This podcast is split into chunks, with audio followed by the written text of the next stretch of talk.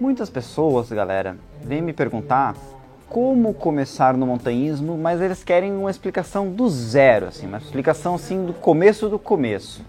Pessoal, essa explicação de hoje, ela não é, eu não vou falar para vocês como começar no montanhismo do zero. Eu vou começar, vou falar para vocês como começar no montanhismo do menos um. É isso mesmo, gente. O menos um, quando eu estou falando em começo no montanhismo, é quando, além de você não ter nenhuma experiência, você está fora de forma.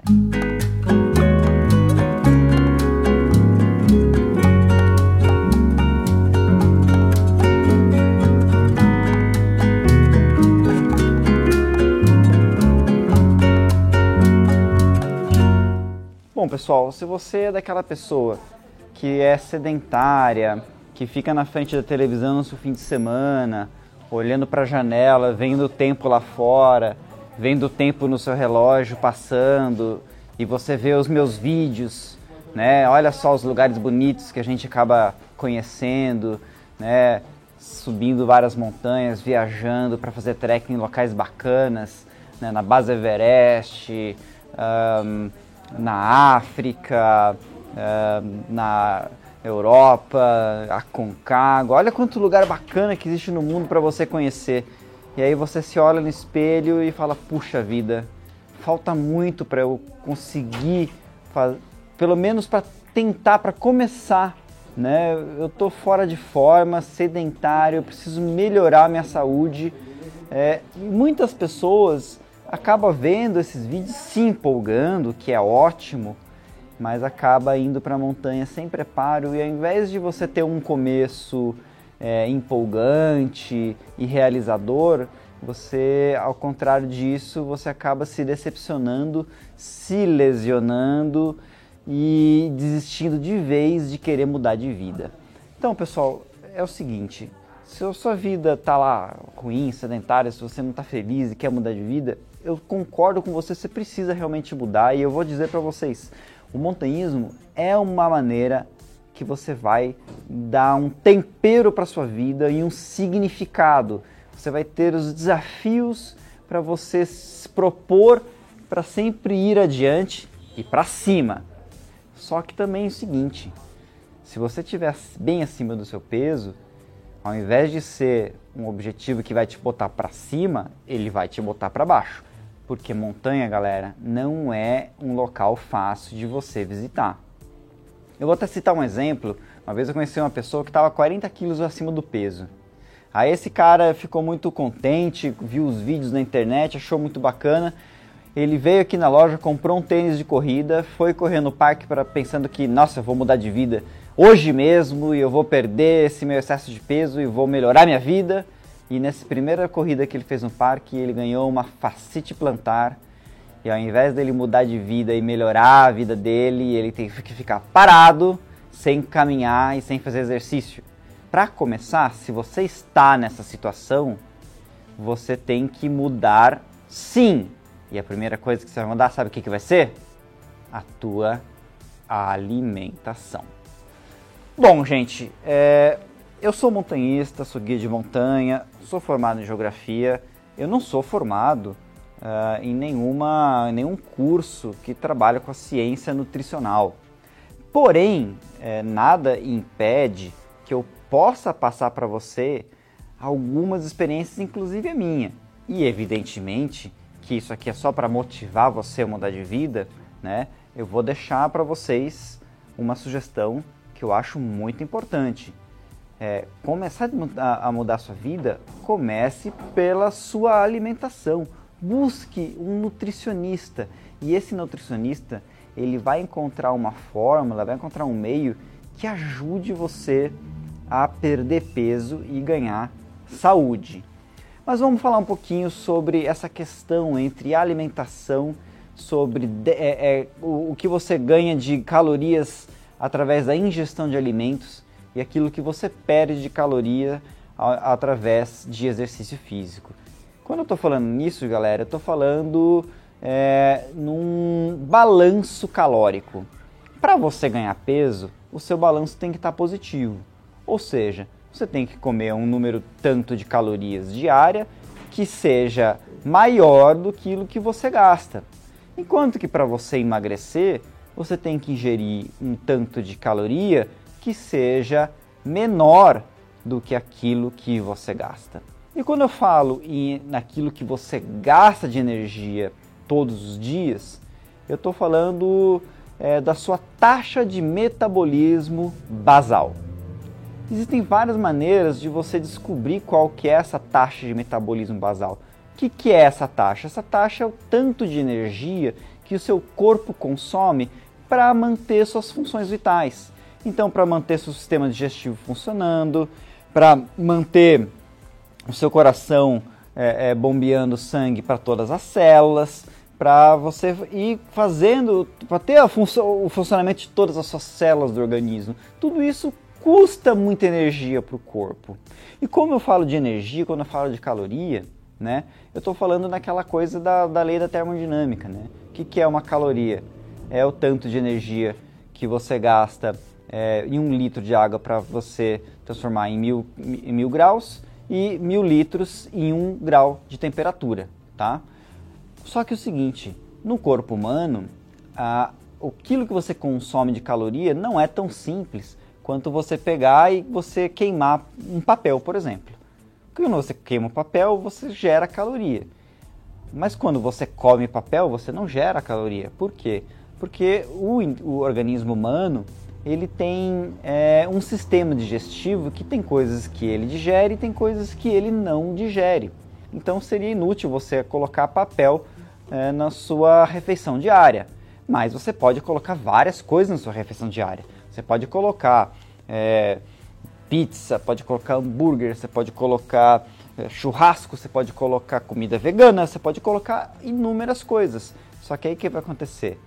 Quando eu estou falando para você perder peso e ganhar saúde, vai ter várias coisas, aquelas que eu acabei de falar, que você vai ter que eliminar e outras que você vai ter que uh, saber comer dentro dos limites aceitáveis para você ter uma boa saúde. Quem vai definir isso vai se chamar nutricionista ou nutrólogo. Aqui eu apenas te dou uma sugestão e começo a falar sobre esse assunto, porque meu foco aqui é você ganhar saúde para ir para a montanha. Bom, gente, é... existem muitas polêmicas, né? A galera gosta de polemizar muito sobre esse assunto de alimentação.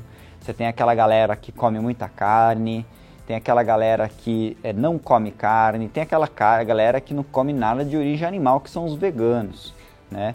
E as preferências das pessoas costumam, vamos falar assim, é, é, gerar um certo grau de paixão, né? Porque as pessoas elas realmente é, é, são aquilo que comem e elas defendem com unhas e dentes a sua filosofia alimentar ou seu método, né, para manter com boa saúde como o objetivo é falar da minha experiência e não é, dar um conselho como uh, nutrólogo ou como nutricionista que não sou, eu vou contar para vocês uma estratégia que eu usei e que eu achei muito interessante é, para as pessoas perderem peso.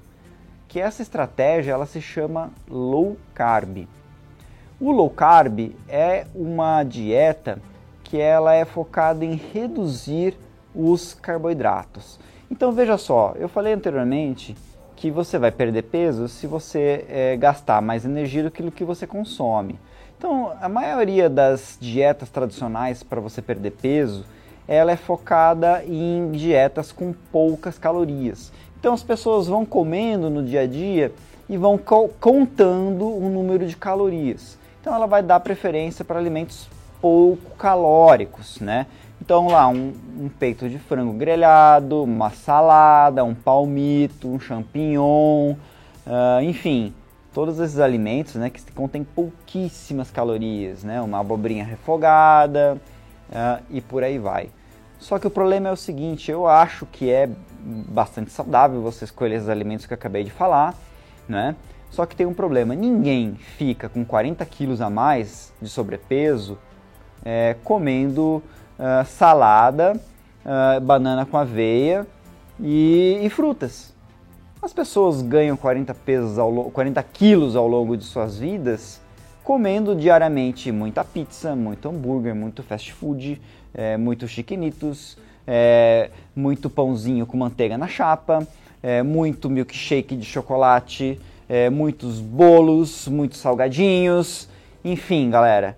Você não vai ganhar, não vai ter 40 quilos a mais de peso, não vai estar com um IMC de 30 porque você se alimentou direito ao longo da sua vida. Você fez isso porque você pisou na jaca ao longo de vários e vários anos da sua vida. E não é comendo é, abobrinha grelhada, um filezinho de frango com salada que você vai conseguir mudar a tua vida, porque você vai sair de um junk food total para comer algo absolutamente saudável e o que, que vai acontecer? Você vai ficar uma semana nessa dieta e depois de uma semana você vai ligar no Disque Pizza e você vai torrar o teu cartão de crédito em pizza de estrogonofe que eu sei. Ou seja, não adianta se enganar. E é por isso que eu acho que a low carb ela é bastante interessante.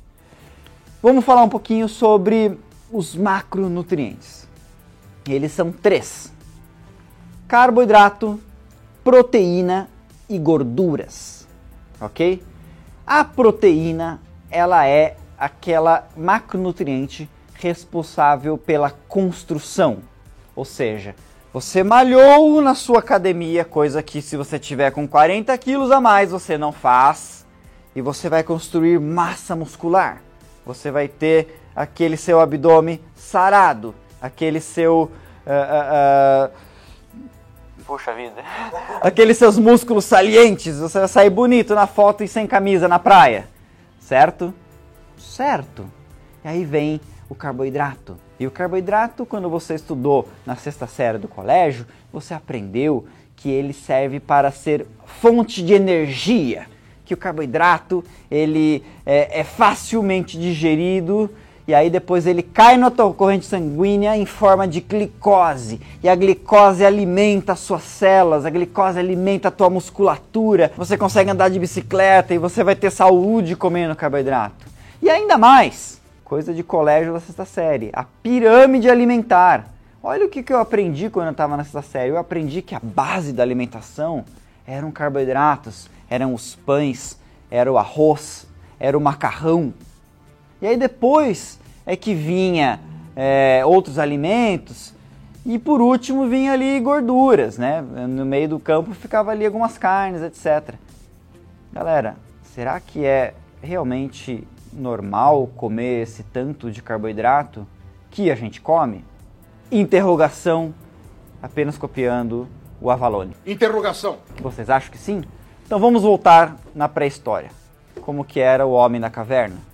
E vocês vejam que na, na, na, quando a gente evoluiu como espécie, Homo sapiens, né, vindo de outros animais do gênero Homo, isso aconteceu há 1,8 milhões de anos atrás, nós éramos seres onívoros. Naquela época, o ser humano caçava para comer, mas o ser humano, assim como outros é, primatas, se alimenta de vários outros alimentos. Vários outros primatas, além de comer carne, come também frutas, come também tubérculos, come também uh, folhas. Né? Somos animais é, onívoros. Porém, se a gente for analisar os, animais, os alimentos de origem vegetal que nós comíamos na pré-história, vamos ver que mesmo os tubérculos, que são alimentos com muito carboidrato, eles não eram iguais aos tubérculos que nós comemos hoje. Então, naquela época, é, se você fosse, por exemplo, comer até mesmo uma fruta, essa fruta ela ia ser muito mais fibrosa do que ela é hoje em dia. Quando você pega uma banana e compra no mercado e você descasca facilmente e come, uma banana ela tem em média 40 gramas de frutose. E frutose é um tipo de açúcar e açúcar é sinônimo de carboidrato. Será que a banana há 1,8 milhões de anos atrás, ela era tão rica em frutose como ela é hoje em dia? Ou será que essa banana que a gente come com 40 gramas de frutose, ela é fruto de um selecionamento genético feito pelo próprio ser humano para que o alimento fique mais palatável? Interrogação. Interrogação. Bom, certamente você pode imaginar que outras frutas, todas elas passaram por esse mesmo processo. Será que uma maçã na pré-história ela tinha o mesmo tamanho, o mesmo sumo que tem uma maçã hoje em dia? Ou será que ela era diferente? Será que uma batata é, poderia ser tão gostosa e tão é, cheia de carboidrato como uma batata inglesa que a gente come hoje em dia? Ou será que ela seria muito, muito mais fibrosa, mais fibrosa pelo mesmo, a mesmo que, por exemplo, uma mandioca?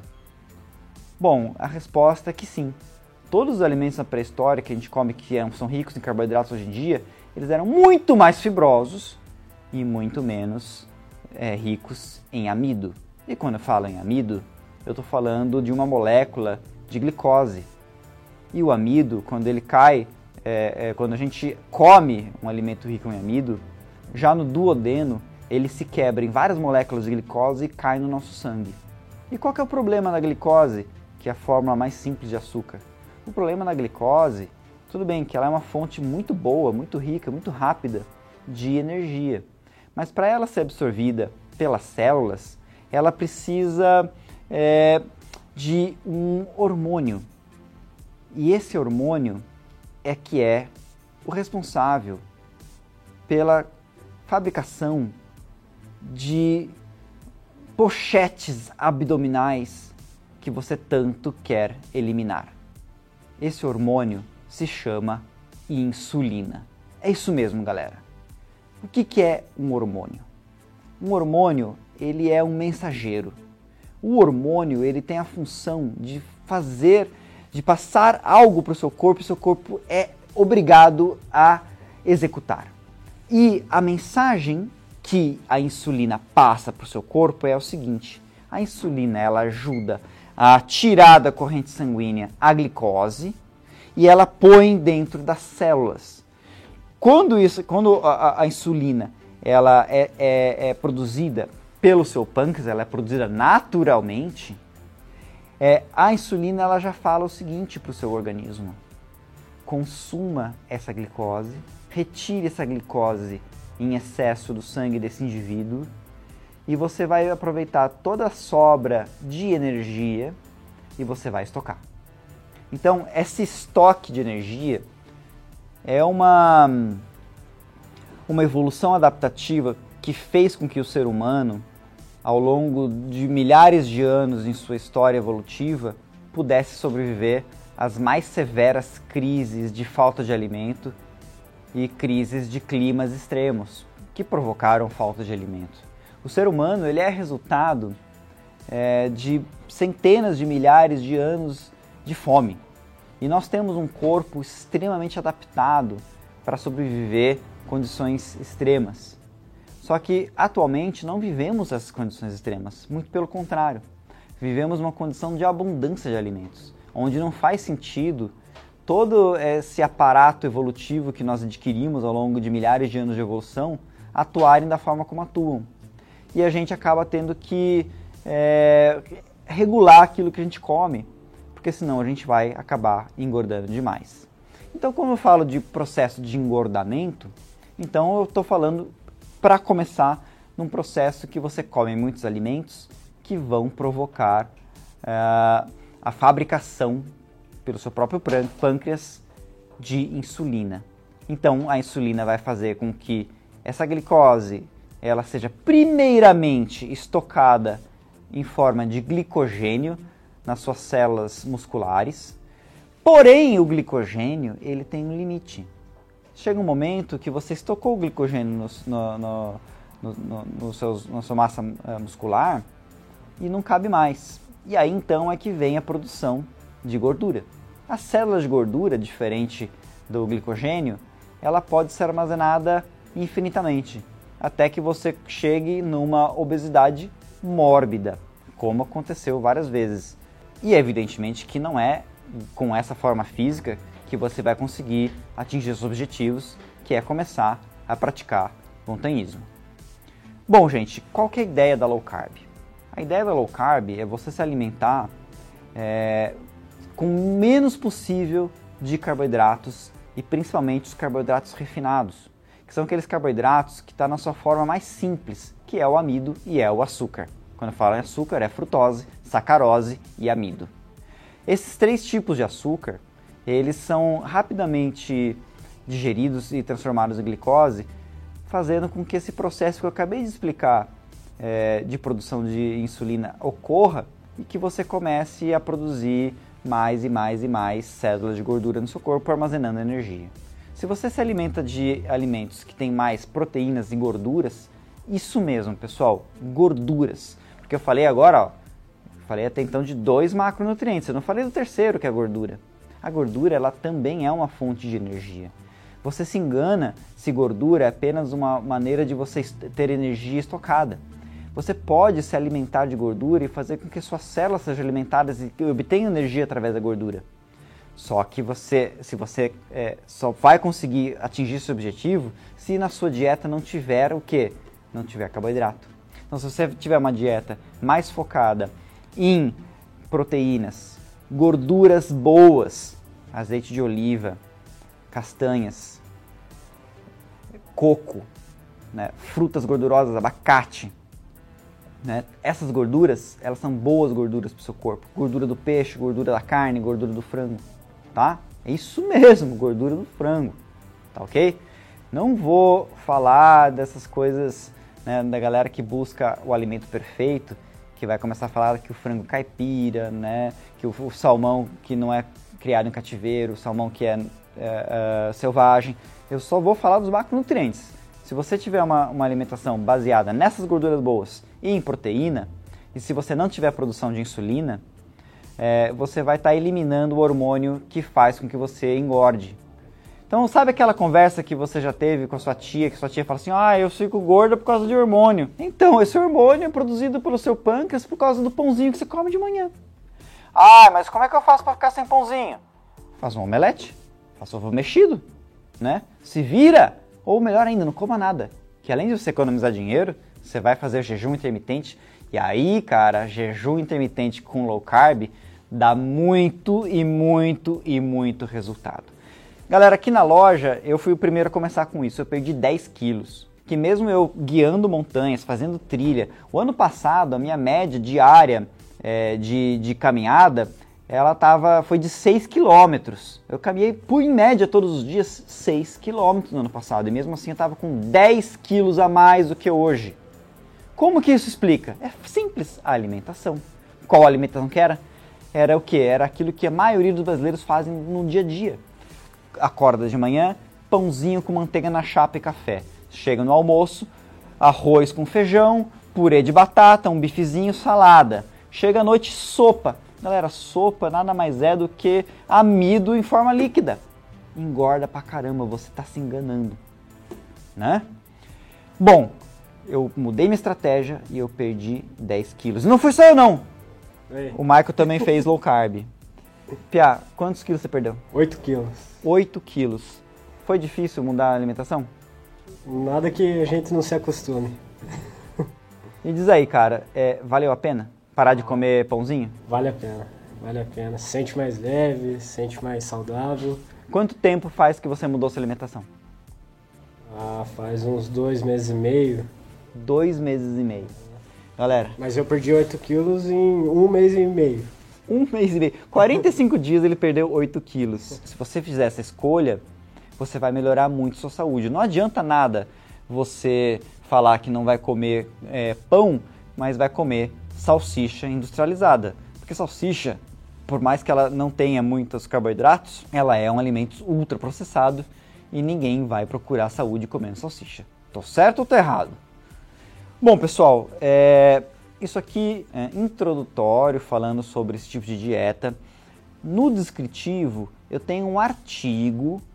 É, nesse artigo, lá do site Alta Montanha, eu tenho escrito todo esse processo que eu fiz para perder peso, e eu tenho vários vídeos que eles discorrem melhor sobre essa questão metabólica que acontece no seu organismo se você come um alimentos que tenham menos carboidratos ou que não tenha pelo menos carboidratos refinados, que sejam carboidratos misturados com fibras, que eles não vão acarretar num picos de insulina no seu sangue e consequentemente não irá acarretar na produção exagerada de insulina. Se isso motivou você a mudar de vida, estude esse texto.